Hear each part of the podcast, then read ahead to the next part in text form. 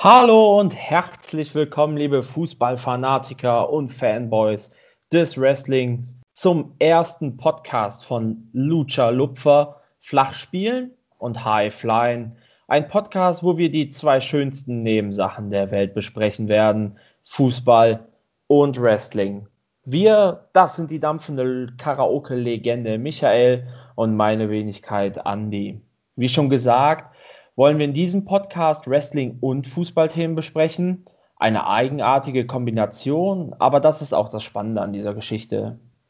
Wir werden über aktuelle Ereignisse sprechen, aber auch über vergangene Events äh, diskutieren, diese versuchen an zu analysieren und darüber mit euch sprechen.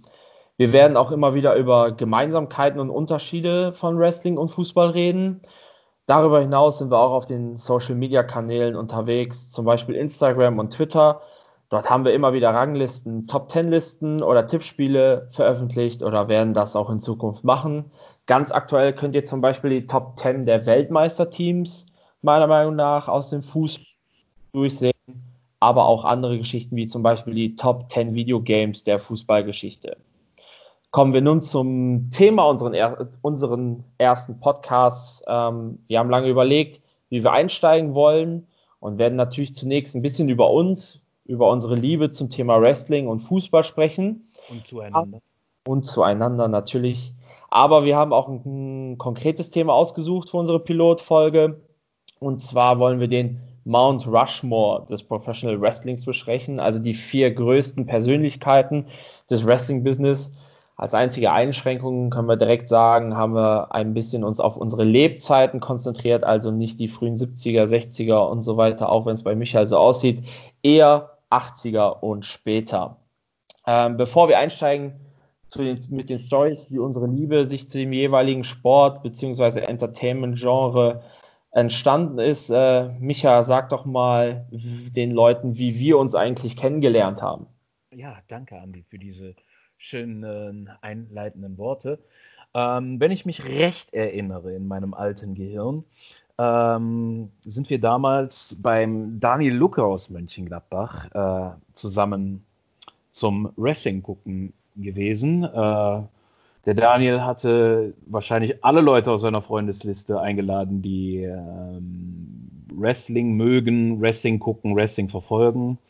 Und äh, da warst du dann auch da wie es der Zufall so wollte. Ja, und ähm, da haben wir dann halt schon gemerkt, dass wir Schnittmengen hatten, was unser, unsere Liebe zum Fußball anbelangt, was unser intensives Interesse am Wrestling äh, betrifft und auch so ja, FIFA beispielsweise äh, zocken, die gemeinsame Krux, die wir haben. Ich glaube, an dem Treffen äh, da haben wir uns das erste Mal gesehen, haben dann, haben dann immer weiter Wrestling beim Daniel geguckt, was auch heute noch der Fall ist im Jahre 2020, meine Güte.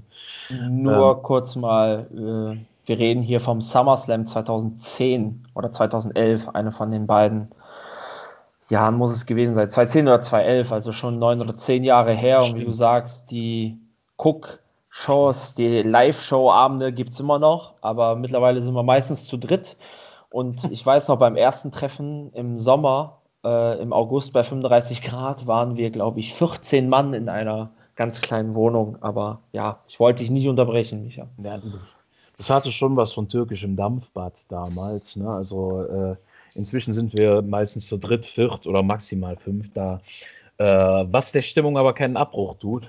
Ja, und jetzt in den letzten Jahren haben wir dann halt auch die Karaoke bei der WXW zusammen in der Aftershow-Party gemacht und haben äh, des Öfteren gemeinsam unseren Hobbys nachgegangen.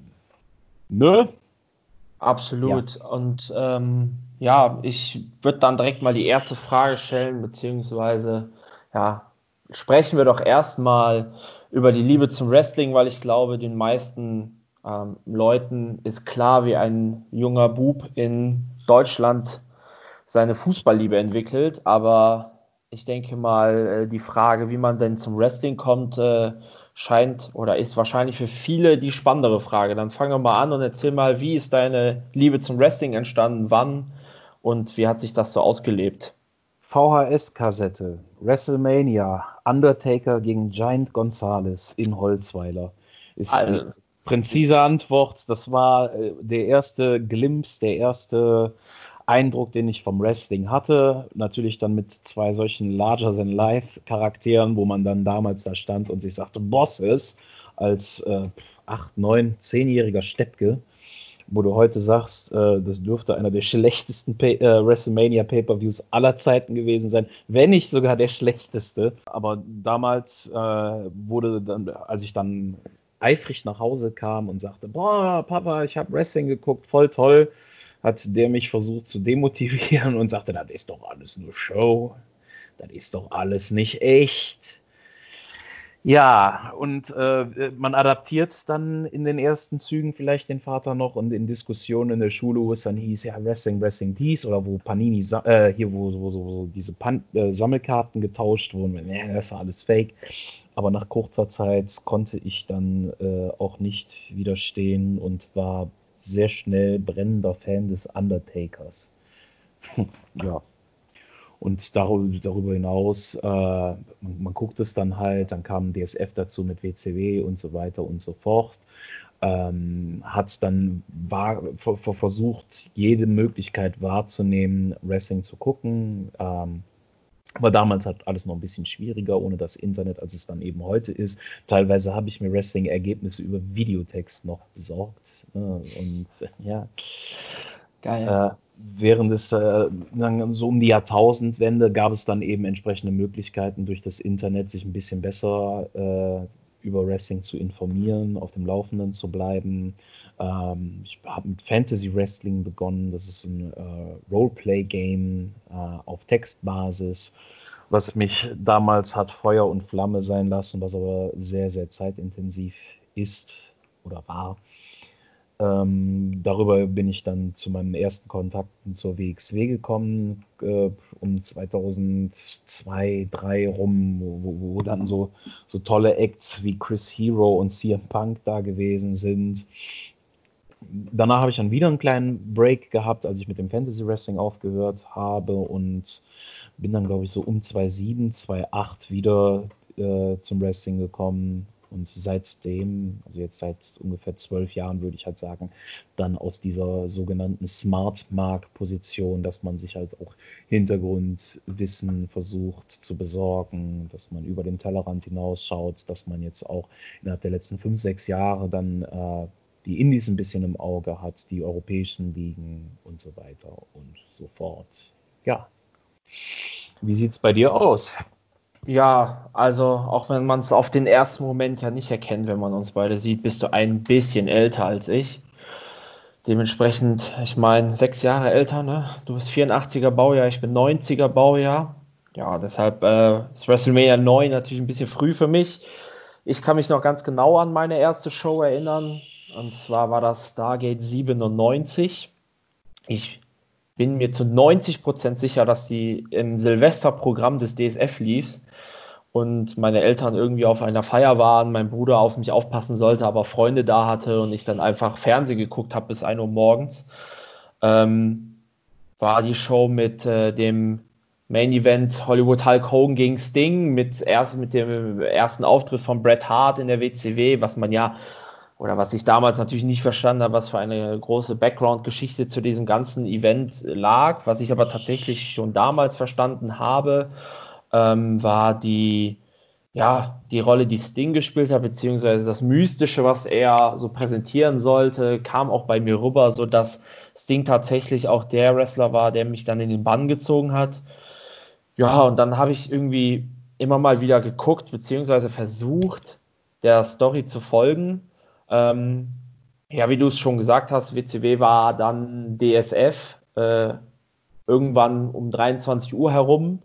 Und wer sich erinnern kann an die Zeiten, weiß, dass in den Werbepausen äh, damals die 090 und viermal die sechs Werbepausen waren, sodass ich ähm, diesen, ja, diese Shows immer auf Lautstärke 2 gucken musste, weil meine Eltern die, ihren Schla ihr Schlafzimmer direkt nebenan hatten. So, und ich nicht unbedingt wollte, dass die wach werden und den achtjährigen Jungen sehen, der sich irgendwie da 090 äh, Werbung anguckt. Dementsprechend habe ich auch noch nicht so viel von der Story mitbekommen und verstanden, aber ich habe es sehr gerne geguckt. Und ähnlich wie bei dir waren es dann auch die Eltern, die erst gesagt haben, das ist doch völlig bescheuert, das ist doch alles gespielt, das ist doch alles dumm, mach was Vernünftiges. Meine Mutter ging sogar so weit, dass sie gesagt hat, äh, irgendwie, äh, ja, gestellter Ka Ringkampf äh, macht dich aggressiv und mhm. äh, die sollte mich nicht beim FIFA-Spielen momentan sehen. Nee, aber ähm, so dass das immer ein bisschen verpönt war zu Hause. Ich hatte auch kaum Freunde in der Grundschulzeit, die das geguckt haben, eigentlich niemanden. Also ich hatte auch niemanden, mit dem ich dann darüber diskutieren konnte oder reden konnte, sodass es dann halt auch zu einem Break kam ähm, von zwei, drei Jahren ungefähr, bis ich dann beim öfter mal bei meinem Opa nachmittags zum Essen war und da lief auf Premiere äh, Raw um 16 Uhr, so dass ich mir das äh, da dann immer wieder angeguckt habe. Ich weiß noch, die Story oder die Zeit, wo ich eingestiegen war, war 2003, die ganze Geschichte mit Kane, Demaskierung und Intercontinental und World Title Match gegen Triple H ähm, wo auch die berühmte Katie Wick-Geschichte herkommt, also der perfekte Moment, um wieder einzusteigen.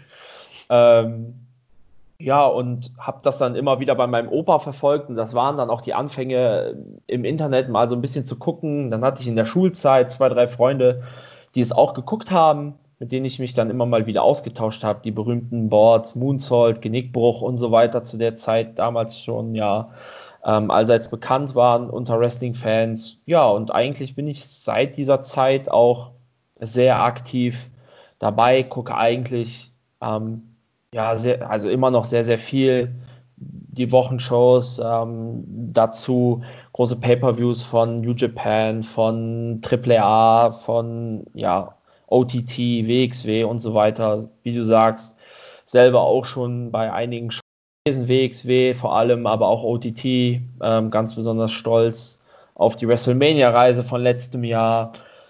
Ja, also es hat sich immer, immer wieder äh, neu entfacht, die Liebe zum Wrestling, auch wenn das Produkt vielleicht schlechter geworden ist. Ja, und das war ja auch so ein bisschen der Hauptgrund, warum wir uns dann entschieden haben, diesen Podcast zu machen, weil wir gesagt haben, wir, wir beide, wir gucken immer Wrestling, wir gucken immer Fußball, wir quatschen darüber, aber sonst will niemand mit uns so wirklich darüber reden.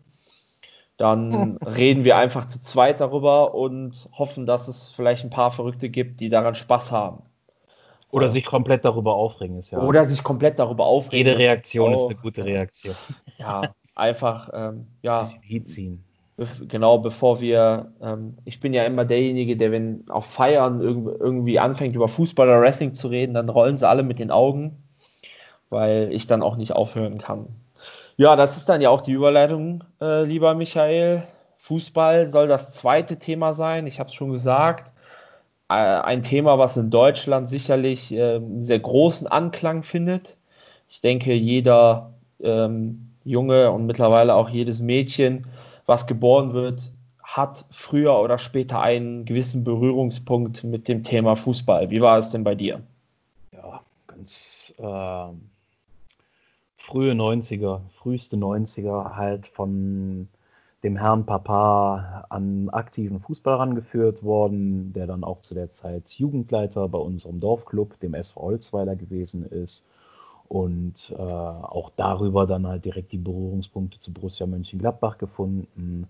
Ähm, wir waren jährlich dann auch mehrfach mit dem Fußballverein, waren wir bei unterschiedlichen Spielen am Bökelberg, am alterwürdigen Bökelberg, ähm, wo, wo gerade die Spiele gegen den ersten FC Köln uns dann doch im Gedächtnis geblieben sind. Äh, das erste ganz bewusste Spiel, woran ich mich erinnere, weil das dann doch nochmal was ganz Besonderes war, war ein Freundschaftsspiel gegen den FC Liverpool. Noch mit äh, Spielern wie Ian Rush. Meine Güte, meine Güte. Also inzwischen dann halt auch knapp 30 Jahre her oder 28 Jahre her oder so. Ich weiß gar nicht, welches Jahr es war, aber. Äh, ich meine Sommer 91, 92 so um in der Vorbereitung. Das ist, ja.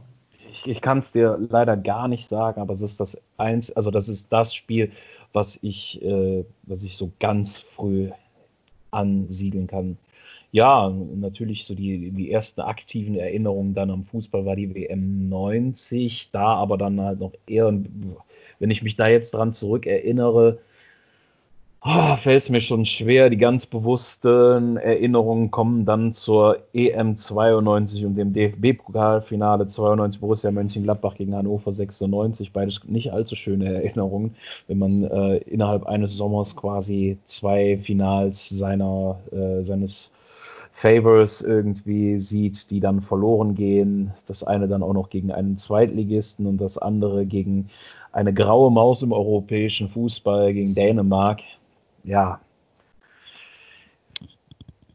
wenn ich genau, also wenn ich mir das jetzt mal genauso vor Augen führe, muss ich sagen, so die frühesten Erinnerungen an Fußball gar nicht mal so schön. wenn man das dann auch noch äh, mit den Wrestling-Erinnerungen mit Giant Gonzalez gegen den Undertaker kombiniert, so äh, ja, sehr äh, ja, jung von Dabei sagt man, dabei ja. sagt man doch immer, früher war alles besser. Ja, auf jeden Fall. Auf jeden Fall. Wie sieht es bei dir aus, äh, Herr Torhüter? Ja, also das erste, also selber aktiv war ich laut Hörensagen von meinen Eltern schon mit zweieinhalb. Also die Geschichte, die meine Eltern gerne erzählen zum Thema Fußball war, dass sie mich angemeldet haben und ich beim ersten Spiel für die Sportfreunde Neuwerk nicht auflaufen durfte, weil man mindestens drei Jahre alt sein musste. Äh, ich aber die drei Jahre noch nicht erreicht hatte ähm, kleine Beweise dafür gibt es. Und zwar gibt es ein wunderbares Bild von mir, wo der Ball quasi bis äh, zu meinem Brustansatz geht. Also wo ich gerade so mit dem Kopf über den Ball hinweg gucken kann, aber schon im Trikot bin. Von daher, ja, ähm, Berührungspunkte vom ersten Moment. Obwohl man dazu sagen muss, mein Vater war großer Fußballfan, aber selber aktiv nie gespielt und auch nie so eine große Beziehung zu einer Mannschaft aufgebaut, auch wenn er großer Fußballfan war. Ähm, ist aus Polen dann nach Deutschland gekommen und hat hier auch, ähm, wir haben denselben Lieblingsverein mit Borussia Mönchengladbach, hat hier dann angefangen, die Sachen zu gucken. So waren auch meine ersten Stadionerlebnisse auch am Bökelberg. Ich kann mich bewusst an mein erstes Spiel nicht erinnern, weil ich mitgenommen wurde, einfach so. Das erste Spiel, an das ich mich erinnern kann, in ganz kleinen Brocken, ist äh, 1994, 95 gegen VfL Bochum. Haben wir 7 zu 1 gewonnen und äh, der Tiger war vorher bei Wetten das und hat sich hinten den Tigerkopf ähm, ja, schminken, rein frisieren lassen. Daran kann ich mich noch sehr gut erinnern. Beziehungsweise habe ich mir das danach noch einige Male angeguckt. Ähm, das erste Spiel, an das ich mich bewusst erinnern kann, was ich geguckt habe, ist ein sehr traumatisches Erlebnis. Und zwar gar nicht, weil das Spiel spannend war oder sonstiges, sondern bei der WM 1994 ist meine Mutter auf die Idee gekommen, ähm, zu sagen, okay, wenn mein Bruder, der älter ist, für Deutschland ist, dann muss ich aber dem anderen Team zujubeln, weil das wäre ja sonst unfair, wenn es zwei Jungs gibt, die ein Team zujubeln, sodass es Bilder gibt, wie ich äh, eine Südkorea-Fahne im Gesicht habe und auch ja für Südkorea jubeln musste im Jahre 1994. Ähm, ja, weiß ich, äh, ist immer noch traumatisch. Nicht weinen, Mama. nicht weinen, nicht weinen. Das zweite, woran ich mich tatsächlich in dieser WM erinnern kann, deshalb hat diese WM auch einen ganz, ganz besonderen Stellenwert bei mir, ähm, ist an die bunten Trikots der Kameruner, die auch bis heute neben der deutschen Nationalmannschaft tatsächlich meine Lieblingsnationalmannschaft geblieben sind. Also ich kann mich daran erinnern, dass ich bei der WM 2002 sogar für Kamerun war und gegen Deutschland. So weit ging diese Liebe. Ähm, ja, immer noch riesen Kamerun-Fan und es ist immer noch ein großer Traum von mir, einmal in dieses Land zu reisen. Und ich sammle auch alles, was mit der WM 94 zu tun hat. Ich bin äh, ja, habe die Panini-Sticker, die Upper Deck-Karten und so weiter. Ja, und so entwickelte sich dann meine Liebe, wie du selber gesagt hast. Ich bin selber Torwart gewesen, fast 20 Jahre. Ähm, ja, habe in den 20 Jahren, äh, in den 18 Jahren oder 16 Jahren, in denen ich selber gespielt habe, für, auch für Borussia München-Gladbach gespielt im Tor, für verschiedene Auswahlen, Kreisauswahlen und den ersten FC München-Gladbach in der Niederrhein-Liga. Ja, und auch als ich dann aufgehört habe zu spielen, habe ich viele, viele Sachen ehrenamtlich gemacht, ähm, Trainer, Torwarttrainer und bin auch aktuell ähm, K ja, Koordinator der B- und C-Jugend des TSV Meerbusch. Dementsprechend ähm, ja, es ist ein sehr aktuelles Thema bei mir und auch der Jugendfußball wird hier nicht zu kurz kommen.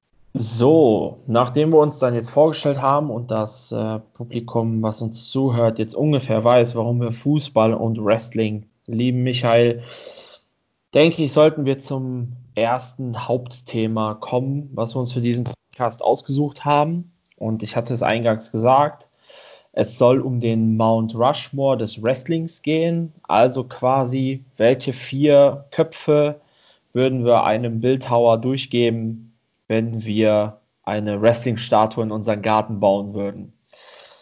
Ähm, zur Einordnung für euch da draußen. Wir werden uns auf unsere Lebzeiten konzentrieren, weil es einfach Sinn macht. Keiner von uns kann ungefähr einschätzen, was ein Bruno Sammartino als Beispiel jetzt für das Wrestling-Business gemacht hat, bis wir angefangen haben zu gucken. Wir haben sicherlich ähm, ein bisschen Vorlauf gegeben. Das heißt, beide haben sich auch mit den 80ern ja auseinandergesetzt, irgendwann als sie Wrestling-Fans waren, aber weiter vor wollen wir da auf keinen Fall gehen. Ähm, dann werden wir noch eine Einschränkung machen, beziehungsweise noch ein, ja, ein, eine Doppelbelegung sozusagen. Wir werden einmal über unseren objektiven oder über allgemein den objektiven Mount Rushmore sprechen, also da auch ein bisschen so die allgemeine Meinung mit reinnehmen, werden aber auch den einen oder anderen nochmal in unserem subjektiven Mount Rushmore näher beleuchten und werden ein bisschen darüber diskutieren, warum er in unserem Mount Rushmore wäre, beziehungsweise warum er dann bei Michael oder mir nicht drin wäre. Anfangen wollen wir mit dem objektiven Mount Rushmore und da möchte ich äh, dir, Micha, auch direkt das Wort für den ersten Kandidaten übergeben. Wen hast du in deinem objektiven Mount Rushmore als Figur? Ah, also wie gesagt, jeder von uns hat ja die vier und bei mir flickerte da direkt die Person äh, auf, bei der ich mir denke, wenn man sie aus der Wrestling-Geschichte streichen würde, würde das die größte Veränderung bewirken. Ähm, der Mann, der das Wrestling revolutioniert hat, wahrscheinlich wie kein anderer. Der Mann, der Wrestling zu einem Mainstream, zu einem popkulturellen Phänomen gemacht hat, Vince McMahon. Ähm, er hat natürlich nur wenige In-Ring-Auftritte äh, gehabt. Wir brauchen nicht darüber zu diskutieren, äh, über seine wrestlerischen Qualitäten. Aber immerhin World Champion, ECW Champion, Royal, Royal Rumble, Rumble Gewinner. Oh, also kommt so, mit, mit, dem Namen kommt auch sehr viel Schmerz einher. Äh, diese Sache ist aber, dass äh, Vince McMahon das Wrestling halt so revolutioniert hat wie kein anderer, dass Vince McMahon mit der Fehde gegen Austin den wahrscheinlich besten Heel-Charakter, den es je im Wrestling gegeben hat, gestellt hat. Und äh, der Mann, der hinterlässt eine, ein, ein, ein Vermächtnis wie keine andere Person im Wrestling-Business, wenn man auch nur über, über Basiswissen des Wrestlings äh, verfügt, wird Vince McMahon einfach ein Begriff sein. Menschlich kann man von dem halten, was man will, aber in einem Mount Rushmore des Wrestlings, da glaube ich, gibt es wenige Meinungen, die sagen würden, nee, da gibt es noch größere, nee, da gibt es wichtigere. Äh, wenn jemand der Ansicht ist, komm, fight me. Für mich persönlich die, die, die, die unumstößliche Variable in diesem Mount Rushmore-Gebilde, Konstrukt. Ja, ähm, ist natürlich, ja, ist nicht kaum wegzudiskutieren sicherlich. Ähm, wie du schon sagtest, derjenige, der aus Territorial-Wrestling quasi das flächendeckende Wrestling gemacht hat, das in Mainstream tauglich gemacht hat. Ähm, man kann sicherlich darüber diskutieren, ob der Zenit nicht schon überschritten ist, aber wenn man über einen Mount Rushmore der Wrestling-Persönlichkeiten spricht und nicht nur der aktiven In-Ring-Wrestler, ist, denke ich mal, für jeden ähm, Vince McMahon der Begriff. Ich würde dann direkt weitermachen mit meinem ersten Pick, beziehungsweise, ja, wenn wir über Vince McMahon sprechen und einen Namen, der aus der Wrestling-Kultur nicht wegzudenken ist, fällt für mich immer als erstes auch heute noch der Begriff, äh, Begriff hm, der yeah. Begriff, der Begriff, der Name Hulk Hogan. Also er hatte die große Phase in den 80ern, ähm, wo er quasi in dem, was du gesagt hast, äh, als Vince McMahon gepusht ist auf flächendeckendes amerikanisches Wrestling, war Hulk seine Figur, die ersten WrestleManias, die das Wrestling-Business komplett verändert haben, waren geheadlined, gemain evented von Hulk Hogan. Ähm, egal ob der Body Slam gegen Andrew the Giant, egal ob das Tag Team Match mit Mr. T an seiner Seite, egal ob das äh, Match gegen Ultimate Warrior, ähm, die ersten Jahre WrestleMania gehen ähm, nicht ohne Hulk Hogan.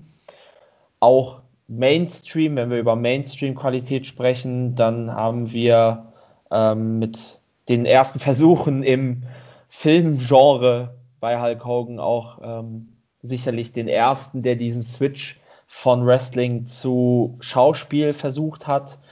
Aber für mich natürlich persönlich oder auch in unserer Generation der wahrscheinlich größte Heel-Turn aller Zeiten äh, bei Bash at the Beach 96 mit der Formation der New World Order, der NWO, damals dem Monday Night Wars quasi das gegeben, ja, den Push gegeben, dass sie überhaupt zu einem Krieg geworden sind, weil ich glaube, ohne die Formation der NWO, ohne Hulk Hogan im Allgemeinen wäre, glaube ich, der Stern der WCW niemals so hoch gegangen. Wir hätten niemals die 84 Wochen Ratings-Siege gegen Monday Night Raw. Ich glaube, so dicht stand WWE, die heutige WWE, die damalige WWF auch noch nie vor allem aus wie äh, zu Zeiten des, der New World Order.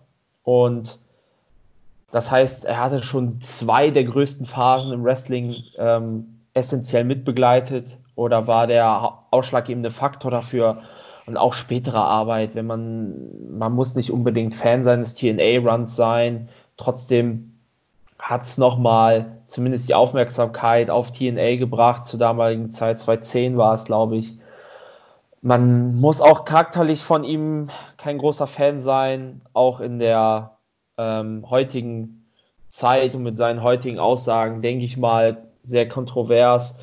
Aber wenn es zum Thema Wrestling, über das Thema Wrestling geht, dann ist Hogan sicherlich in einem Mount Rushmore dabei oder siehst du das anders, Micha? Nee, auf gar keinen Fall. Ich habe den äh, werten Herrn äh, auch in meiner Liste mit drin, auch in meinen Firmen mit drin.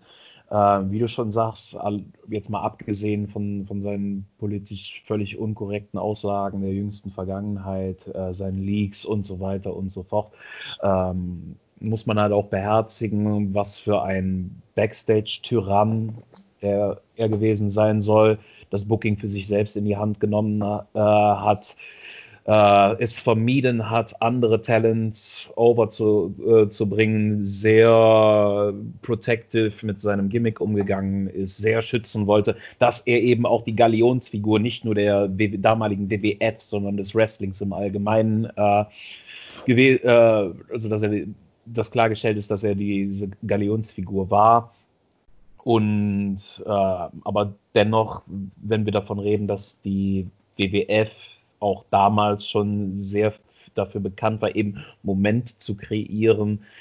Geht man an WrestleMania dran, geht man an große Wrestling-Pay-Per-Views dran. Sehr viele große Wrestling-Momente sind eben mit dem Namen Hulk Hogan verknüpft, der der WWF zu großer Popularität auch verholfen hat und gerade auch das Produkt WrestleMania, was für viele ja, äh, ja, wir reden hier vom Wrestling Olymp, und dem hat er ganz klar und ganz dick seinen Stempel aufgedrückt, auch wenn seine, seine, seine wrestlerischen oder sagen wir mal seine athletischen, athletisch-wrestlerischen Fähigkeiten nicht unbedingt, aber die, die Leute sind hingekommen und haben äh, horrend gutes Geld bezahlt, um zu sehen, wie äh, Hulk Hogan seine Routinen abspult. Man muss, äh, da möchte ich zwei Sachen zu sagen.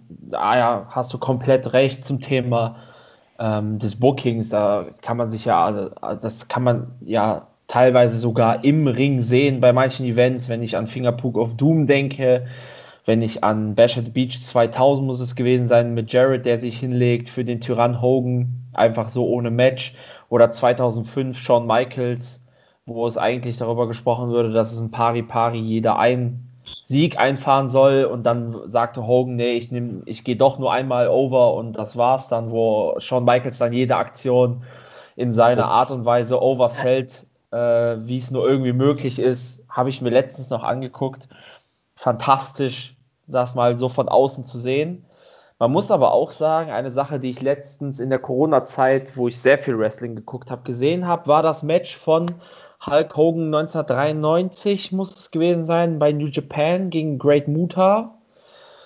Da sieht man, der Mann kann worken. Also unglaublich technisches Match. Und da habe ich für mich auch nochmal jetzt auf die Liste betrachtet gesehen. Ich glaube, dass Hulk einer der ersten Männer war, ähm, oder einer der ersten Männer ist wahrscheinlich falsch, die gab es früher sehr oft, aber einer der ersten Männer aus unserer Generation war oder einer der bedeutendsten Männer, die genau wussten, welche Crowd braucht jetzt was. Ich glaube, wenn man sich zum Beispiel das 98er Match anguckt gegen Goldberg in Atlanta, sieht man genau, dass ein Hogan zu mehr imstande wäre. Aber genau dieses, ich ziehe jetzt meinen Gürtel aus und schlag mit dem Gürtel auf Goldberg drauf oder ähm, hier gibt es den Fingerpug, hier gibt es äh, das Backscratchen, was er damals gemacht hat und so weiter. Ich glaube, da wusste er, okay, ich brauche jetzt diese heelischen Momente. In Japan, wo er ja sehr viele Matches äh, geworkt hat tatsächlich, ähm, wusste er, okay, da steht das Publikum aber auf technisches Wrestling, auf Aktionen, Suplexes, German Suplex, Back Suplex und so weiter. Und die hat, das hat er dann auch geliefert. Also ich glaube, dass er tatsächlich seine In-Ring-Qualität ähm, vielerseits mittlerweile sehr runtergefahren wird oder sehr runtergesprochen wird. Ich glaube aber, dass ein Hogan in der Prime wirklich fantastische Matches worken konnte und es immer, aber immer schon ein Genie da drin war, beziehungsweise sich selber auch ein bisschen damit geschützt hat, indem er gesagt hat, okay, hier gehe ich mal ein bisschen Sparflamme, hier mache ich nur meine Heal Moves. Ich glaube, damit hat er also auch so ein bisschen sich selber geschützt. Aber ähm, ja, das wollte ich nur zum Thema Hogan noch dazu führen. Dann haben wir jetzt über zwei gesprochen, wo viele uns zustimmen werden. Wen hast du denn noch auf deiner objektiven Liste, Micha? Ich habe auf meiner objektiven Liste äh, eben schon mal kurz angesprochen, die Figur, die mich als erstes äh, beim Wrestling fasziniert hat, der Undertaker. Und ich weiß ganz genau, ähm, beim Undertaker, ja, der wird auf ein Podest, der, der, der, ist über die Jahre immer wieder auf ein Podest gestellt worden als eine ganz besondere Special Attraction. Ich muss bei, beim Undertaker eben für, für mich persönlich sagen, dass der richtige Punkt eines Karriereendes weit überschritten ist und ich auch sagen muss, dass abgesehen von entsprechenden WrestleMania-Bouts, also die Matches gegen Punk beispielsweise, Edge oder so um die 2010er rum, dass das große Highlights waren, aber ich zwangsläufig nicht mehr der riesige Fan war. Diese mystische Aura, die ich äh, als, als Steppke äh, wahrgenommen habe, ist irgendwann verloren gegangen. Ich fand, irgendwann hat sich das Ganze zu sehr selbst zitiert, zu, zu oft dasselbe, zu oft dasselbe Schema. Ähm, das wirkte für mich sehr ausgelutscht. Dennoch, wenn du aus dem Wrestling rausgehst, in deinen Freundeskreis reingehst und fragst äh, und sagst, du bist Wrestling-Fan, du guckst immer noch WWE, die alte WWF, äh, kommt regelmäßig die Frage, wrestelt der Undertaker noch? Ja, wenn man es Wrestling nennen will, ja, tut er. Ne, so wie gesagt, äh, ich bin kein großer Fan von, von aus, jetzt äh, das Boneyard-Match bei WrestleMania, Hände runter, tolles Match gewesen, aber äh, insgesamt die Saudi-Auftritte und äh, mit der Streak ist dann für mich persönlich wäre das Buch zu schließen gewesen. Das äh, Kapitel Undertaker hat sich danach aufgebraucht. Es wirkt gerade tatsächlich wie, wie äh, eine Cash-Kuh, die einfach noch ein paar Mal durch die Manege getrieben wird, um auch den letzten Tropfen Geld aus ihm rauszuziehen. Und äh, wenn er mit der Situation selber glücklich ist und das Ganze cool findet, sei ihm gegönnt, ist seine Entscheidung aber ich muss kein Fan davon sein. Tatsächlich sind wir am Tag wo wir heute aufnehmen, sind wir am Tag nach Episode 1 seiner Dokumentation auf dem WWE Network, wo ja eindeutig gezeigt wird, dass sie eigentlich mit dem Match gegen Reigns aufhören wollten. Er es aber so sehr gehasst hat, dass er immer weitergetrieben hat. Ähm, das kann man positiv auslegen, kann man ja auch negativ auslegen. Ich persönlich denke auch, dass er seinen Zenit ähm, allerspätestens bei WrestleMania 30 mit dem Streakende ähm, ja, überschritten hat. Glaube, die fantastischen beiden Matches gegen Shawn Michaels und was viele Leute ja so ein bisschen unter den Scheffel stellen, auch die fantastischen zwei Matches gegen Triple H. Das muss man mal wirklich sagen, diese vier Jahresspanne mit den beiden Matches gegen Shawn Michaels und dann den beiden Matches gegen Triple H bei WrestleMania war wirklich gut. Auch das Match, ich meine danach was hier im Punk noch, war auch sehr gut. Aber spätestens da wäre es dann soweit gewesen. Ähm, da gebe ich dir vollkommen recht. Alles, was danach kam, auch über das Boneyard-Match kann man sicherlich streiten. War für den Taker wahrscheinlich das beste Match. Aber ähm, ja, auch da von den Cinematic-Matches vor allem im Verhältnis zum Firefly, Funhouse, äh, Firefly Funhouse Match, denke ich mal, ähm, war es auch das eher schwächere. Aber du hast vollkommen recht, die Aussage, wrestelt der Undertaker noch, fällt immer als erstes und gefolgt eigentlich fast immer von der Aussage, mein Lieblingswrestler war ja immer Rey Mysterio. Das höre ich auch oh, ganz ey. oft dann. Also, oh, das sagen sie mir, also ich habe das Gefühl, dass diese beiden äh, Dinge irgendwie zusammenhängen. Undertaker und Rey Mysterio ist so die 2006er Legenden der Wrestling-Gucker auf, was lief das denn damals? Pro 7 Max? Nee, das ist jetzt, Oder keine Ahnung, TM3? Tele TM3, Tele 5? Ja, irgendwie sowas. Ja, habe ich Müsste das mal Carsten Schäfer mal fragen oder so. Ich übernehme dann äh, den nächsten Pick und habe bei mir jetzt Ric Flair stehen. Auch wenn ich sicherlich nicht die ganze Karriere von Ric Flair verfolgt habe, ähm, beziehungsweise auch dann irgendwann nachgeguckt und nachgearbeitet habe, war Ric Flair trotzdem in all der Wrestling-Zeit immer eine relevante Figur, sowohl bei WCW als auch bei der WWE, WWF.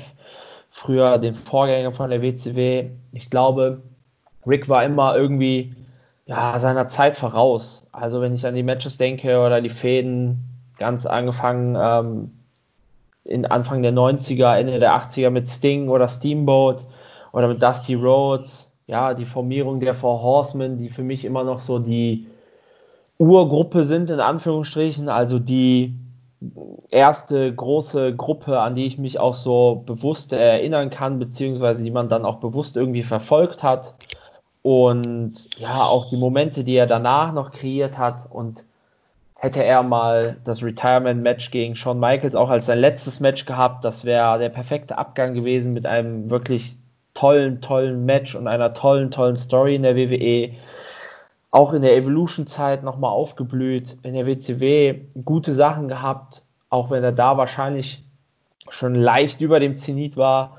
Aber wenn man sich auch zum Beispiel die ESPN 30 for 30 Doku von Ric Flair ansieht, was er fürs Wrestling-Business gemacht hat, wie sehr er seinen Charakter gelebt hat, wie sehr er ihn verkörpert hat, dann auch in der Realität. Und selbst jetzt mit Charlotte noch als zweite Generation von ihm äh, seine Legende weiterleben lässt, gehört Flair für mich ähm, trotz allem einfach dazu vier, fünf Dekaden auf absolutem Top-Niveau, ist für mich absolut im Mount Rushmore des Wrestlings verankert. Ist schwer gegen Ric Flair zu argumentieren, äh, auf jeden Fall. Also alleine die Tatsache, wie viele aktive Wrestler oder wie viele Ikonen des Wrestlings sich auch äh, dazu hinreißen lassen, Ric Flair als großes Vorbild zu nennen. Und äh, die Tatsache, dass er tatsächlich aus, von den 70er Jahren bis in die 2010er rein äh, auf, auf höchstem Niveau hat abliefern können. Sein Retirement Angle äh, war fantastisch für einen Mann, der zu der Zeit Was war der, Anfang 60? Will ich jetzt äh, schätzen, ohne es genau zu wissen. Anfang 60, ja. Auch nicht aus dem Kopf. Ähm, ist das Ganze halt schon fantastisch. Also ich bin, persönlich muss ich sagen, ähm, das, das war tatsächlich immer so eine Sache, wenn, wenn, wenn ich äh, meine, meine Playstation-Spiele, meine WCW-Spiele, Thunder und Nitro gezockt habe, war Flair irgendwie nie so der Charakter, der als Kind, als Stepp bei mir Klick gemacht hat. Und deshalb ich weiß, auf einer Objekt wir, wir, reden hier von einer objektiven Ebene, aber es, es, war nie so mein Favorite. Klar, wenn man jetzt irgendwie retroperspektiv an die Sache rangeht und sie, sich die Karriere zu Gemüte fühlt, es war eine einzigartige Karriere. Nicht nur diese kolportierten 16 Titel der WWE, wenn wir, äh, Klammer auf, wenn wir mal wirklich nachzählen würden, wie viele World-Titel der hatte, bist du halt weit über 16. Also großer, großer Respekt vor allem, was Ric Flair angepackt hat, wenn man sie gerade, gerade die Promos waren, in, äh, auch dieses With a tear in my ne, und äh, grandios, grandioser Kerl, würde es bei mir trotzdem nicht in die Top 4 packen, aber das ist ja auch dann immer, man kann so objektiv an die Sache rangehen, wie man will. Es gibt so große äh, Persönlichkeiten im Wrestling, da ist es dann oft Millimeterarbeit, wer, äh, wer es unter die Top 4 schafft. Guck, ja, da du jetzt so skeptisch bist und äh, da schon ein bisschen äh, drüber gesprochen hast, dass es bei dir nicht ist, müsste ja bei dir mindestens noch einer auf der Liste sein. Wer ist es denn? Stone Cold, Stone Cold. Ja, Stone Cold Steve Austin. Der große Protagonist, der große Held der wahrscheinlich heißesten Phase des Wrestlings, der Attitude Era.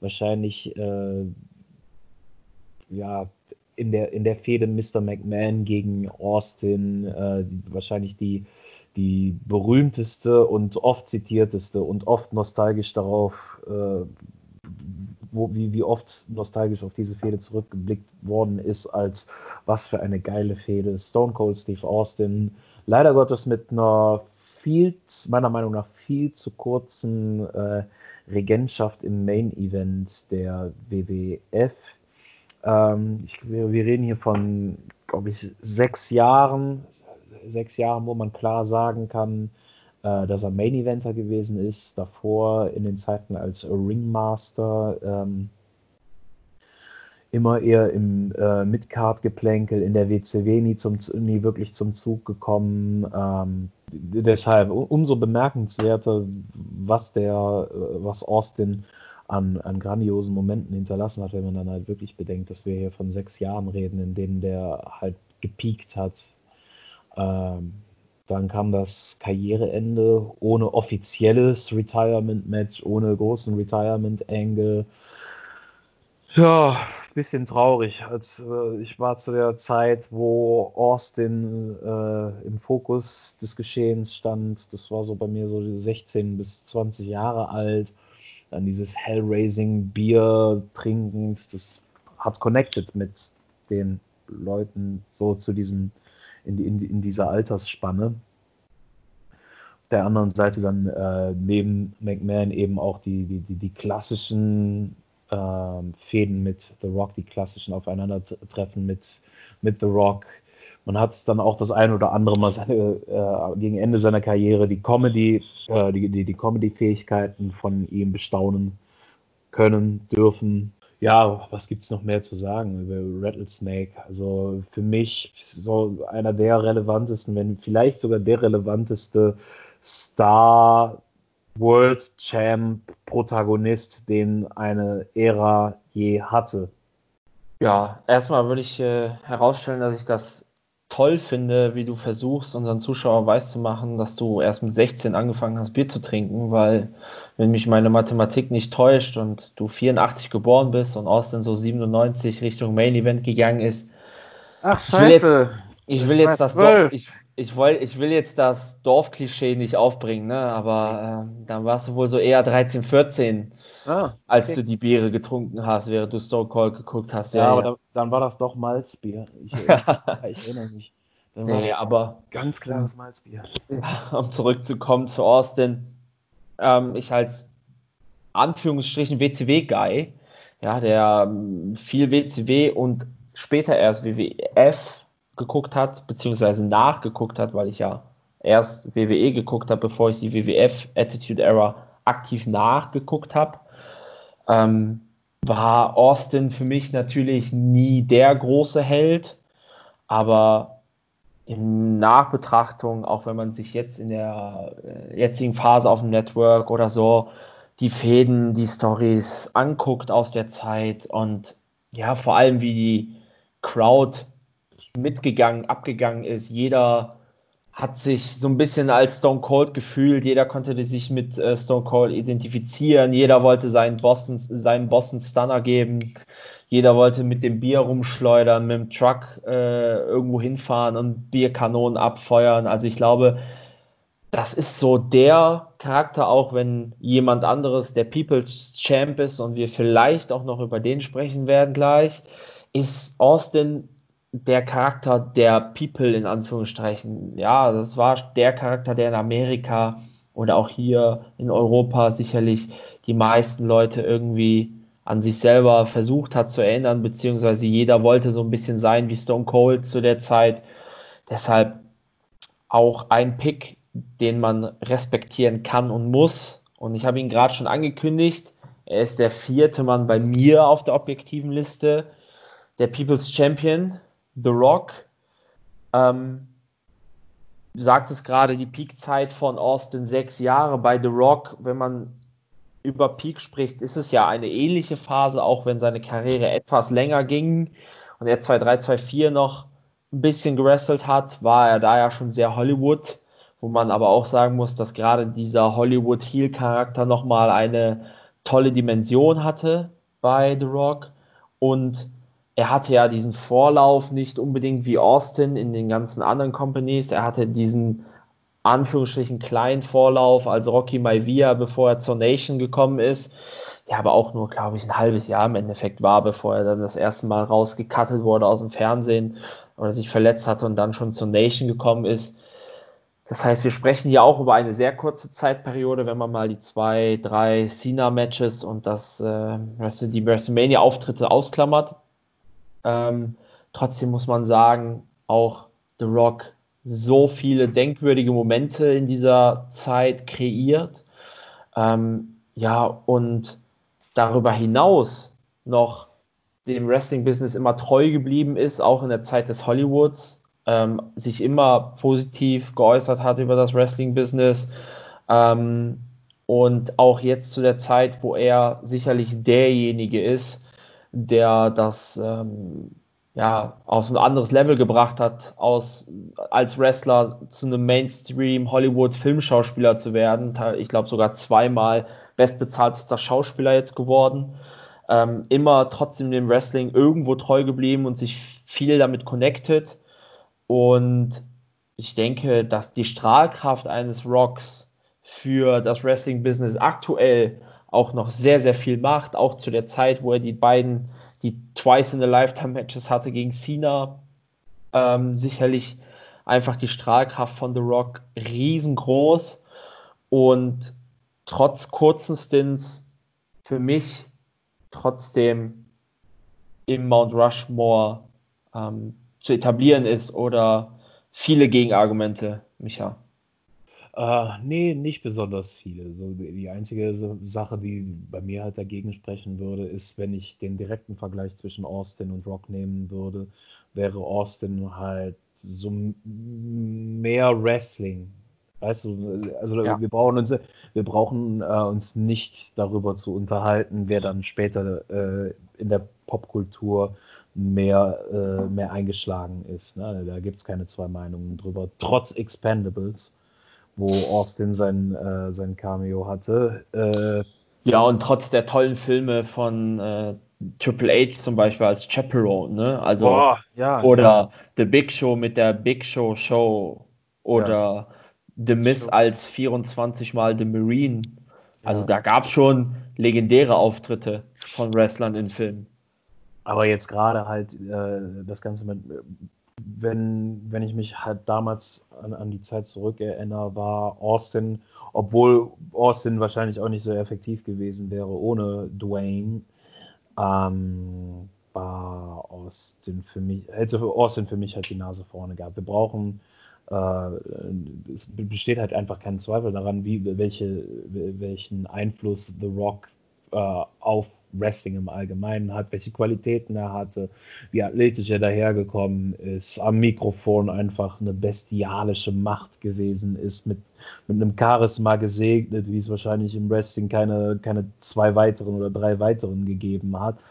Aber, wie gesagt, für mich äh, steht dem die Tatsache im Weg, dass, dass Austin, glaube ich, in, im äh, Direktvergleich und wenn wir es nur aufs Wrestling runterbrechen, äh, die relevantere Figur ist.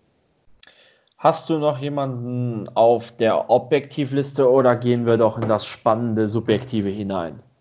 Nee, wir sind mit Objektiv ja quasi durch. Wir haben natürlich noch so Honorable Mentions, wo, äh, wie du schon sagtest, jetzt die, die wir vielleicht nicht am Sturm hatten, wie Samartino, äh, oder Harley Race und, und, sonstige, die mit Sicherheit auch ihren, äh, ihre Diskussionsberechtigung haben. Äh, Im Weiteren dann natürlich äh, Shawn Michaels, dass der einfach nicht auftaucht bei uns beiden, ist der Sache geschuldet, äh, dass die Luft da oben sehr, sehr dünn ist. Und Bret Hart für viele ja sicherlich. Auf jeden Fall auch. Ähm, zumindest in Ring. Aber vielleicht kommt ja der eine oder andere Name noch bei den Subjektiven. Möchtest du loslegen und deinen ersten subjektiven nennen?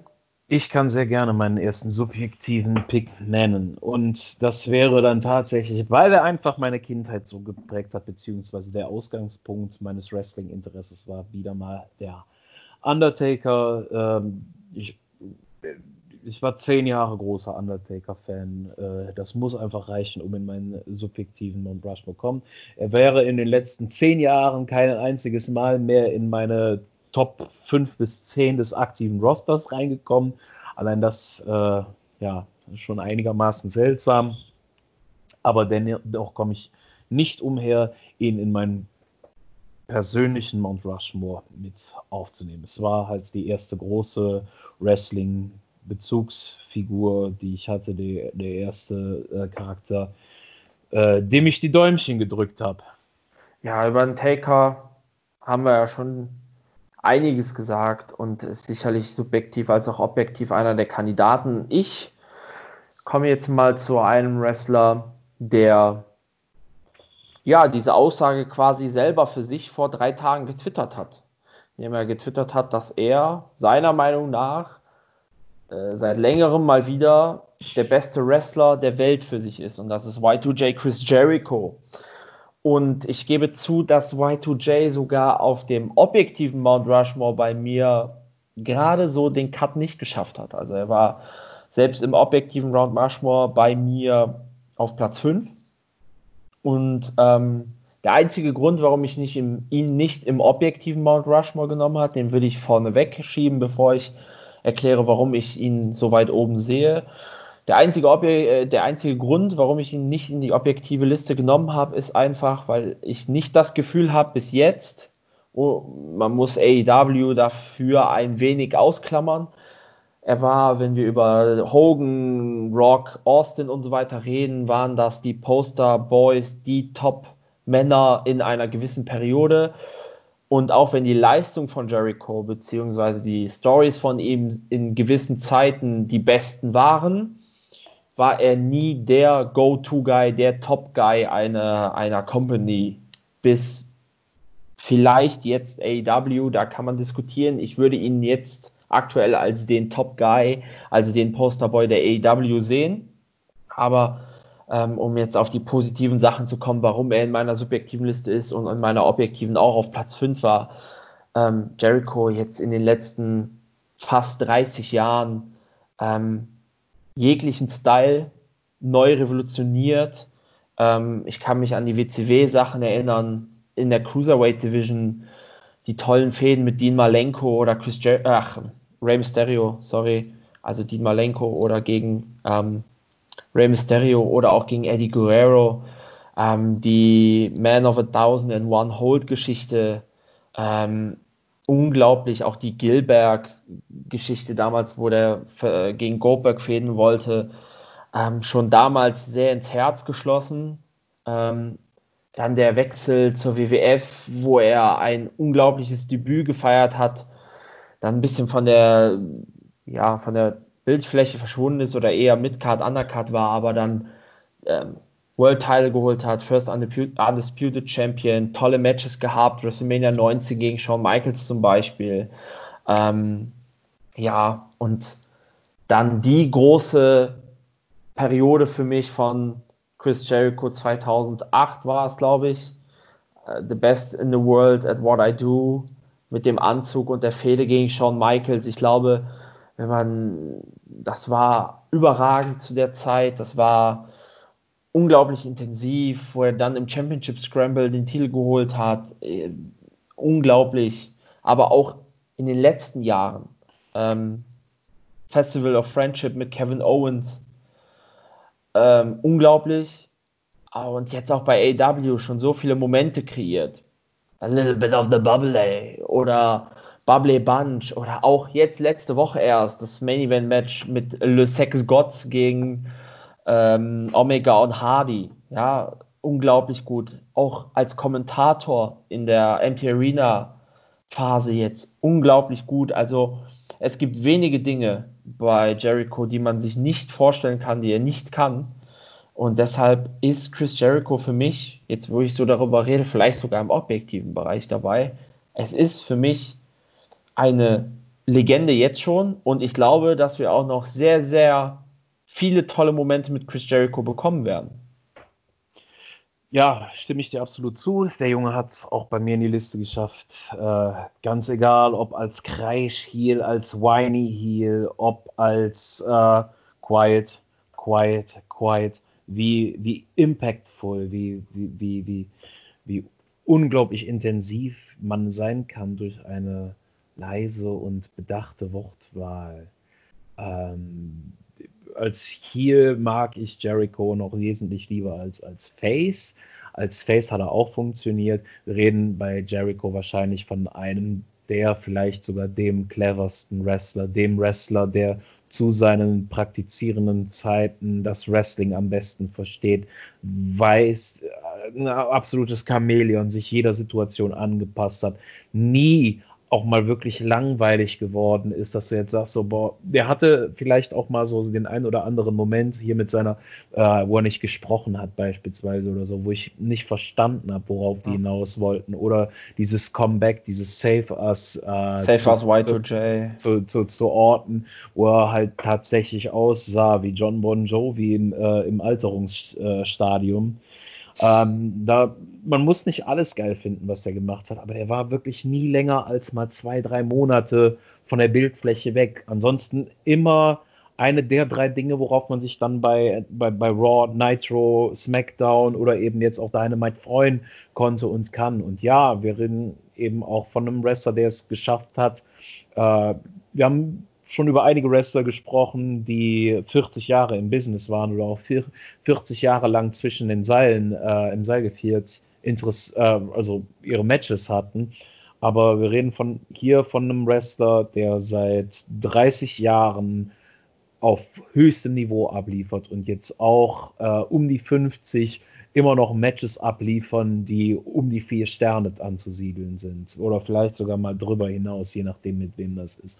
Bei, bei Jericho muss man keine Angst haben, dass der äh, innerhalb der nächsten ein, zwei Jahre so leistungstechnisch abbaut, dass man sagt, boah, ich kann, ich kann dieses immer dieselben Moves abspulen, kann ich nicht mehr sehen.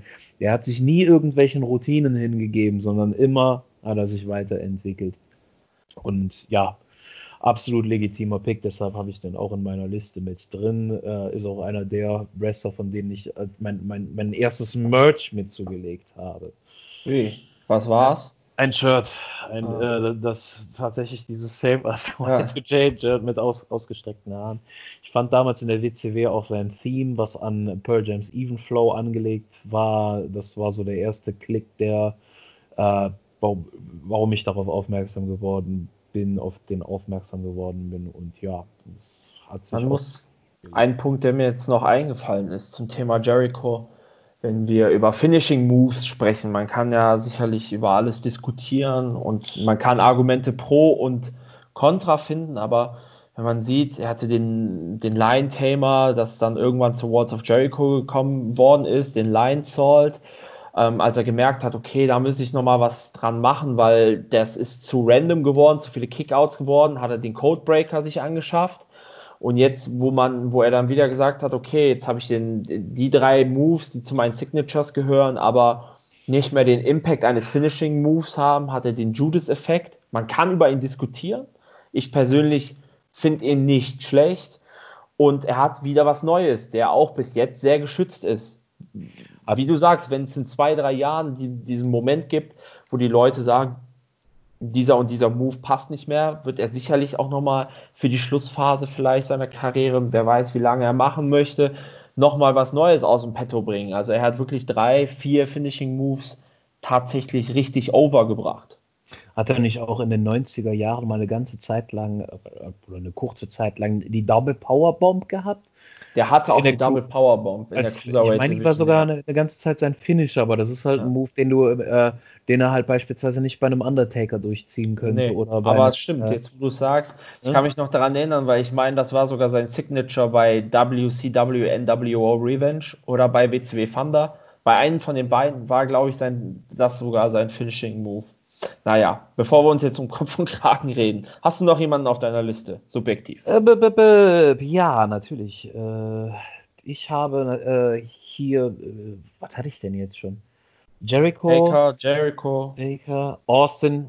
Ach, Austin. Ja, ja, ich weiß, wer kommt. Äh, ja, ich glaube, der kontroverseste Punkt der heutigen Diskussion. Ja, für mich eine Wahl, wo ich dann auch zwei, drei Mal überlegt habe, um dann aber zum Schluss zu kommen, doch, der hat seine Daseinsberechtigung CM Punk. Einfach vor dem Hintergrund, dass diese Phase äh, der Aufstieg CM Punks äh, aus den Indies bis hin äh, an die Spitze der WWE für mich so die interessanteste äh, Geschichte war, die äh, die WWE, die das Wrestling um die 2010er erzählt hat.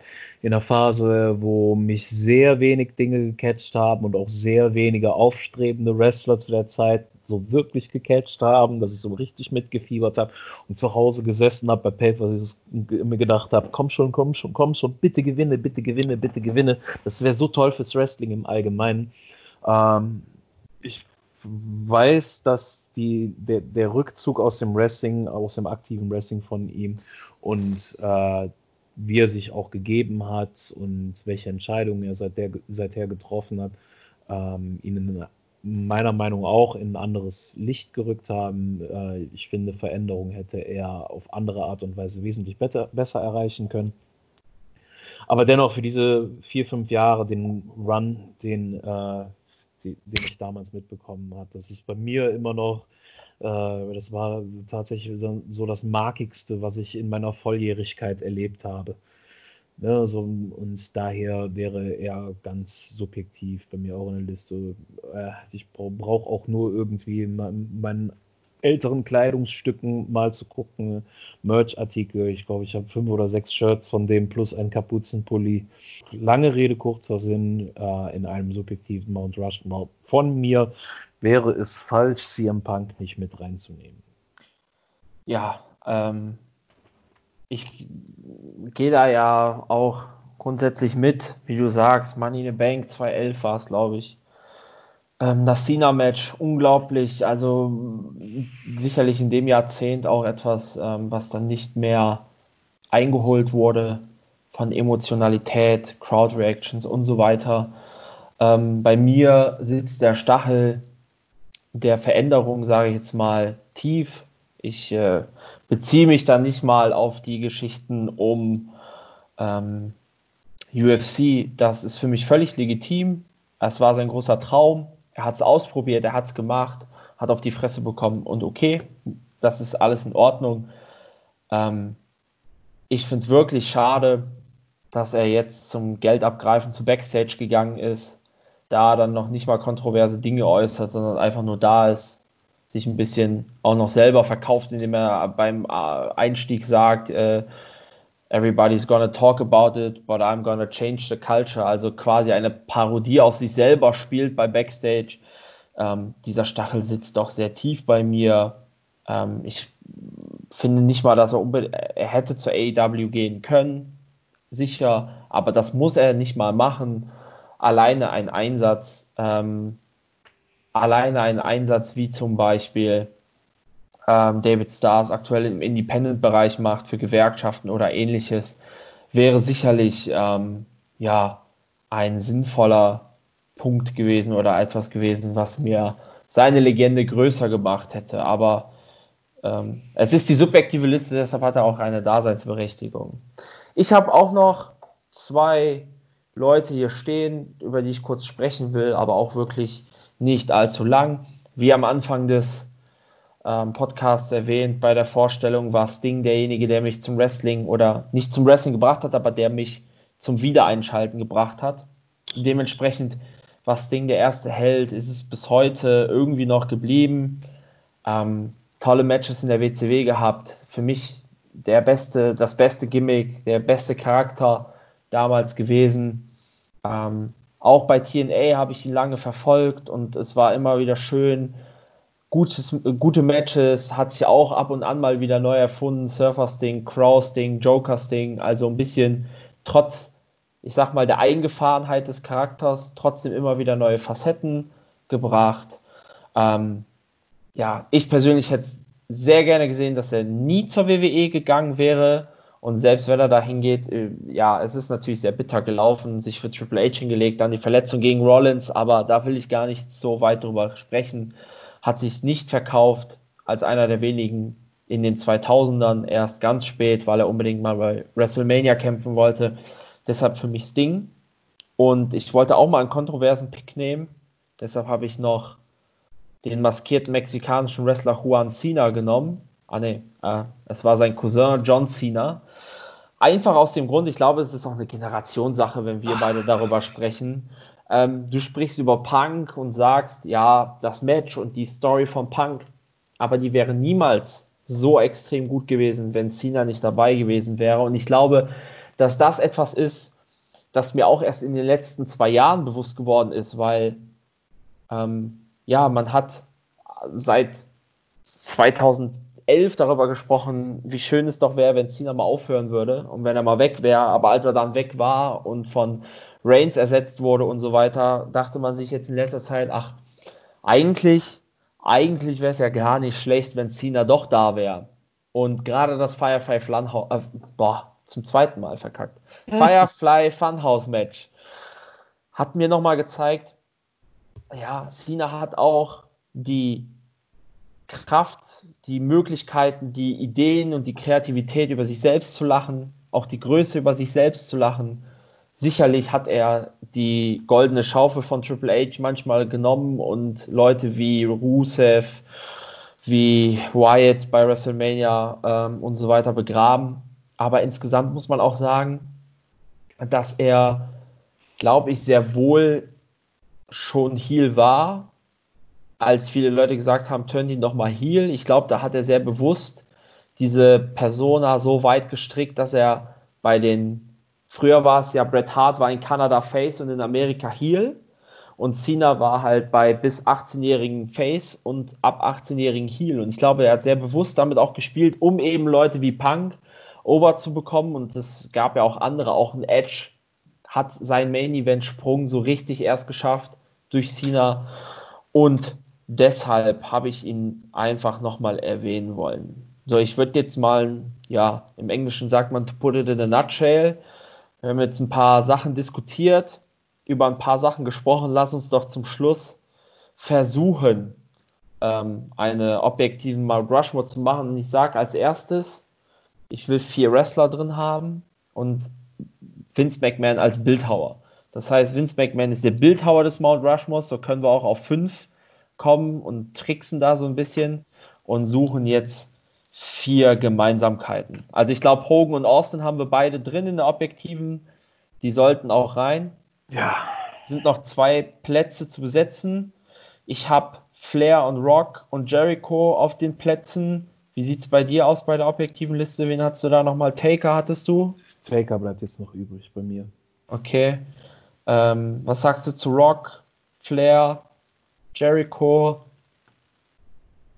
Was, äh, also unterm Strich äh, fällt halt schon auf, dass Austin und Hogan da insgesamt, glaube ich, vom, vom, äh, von der Wahrnehmung, wie groß sie fürs Wrestling waren, äh, also dass, dass, wir beide, das fällt schon auf. Wer jetzt danach kommt, äh, wenn du zwei Wrestler haben wollen würdest.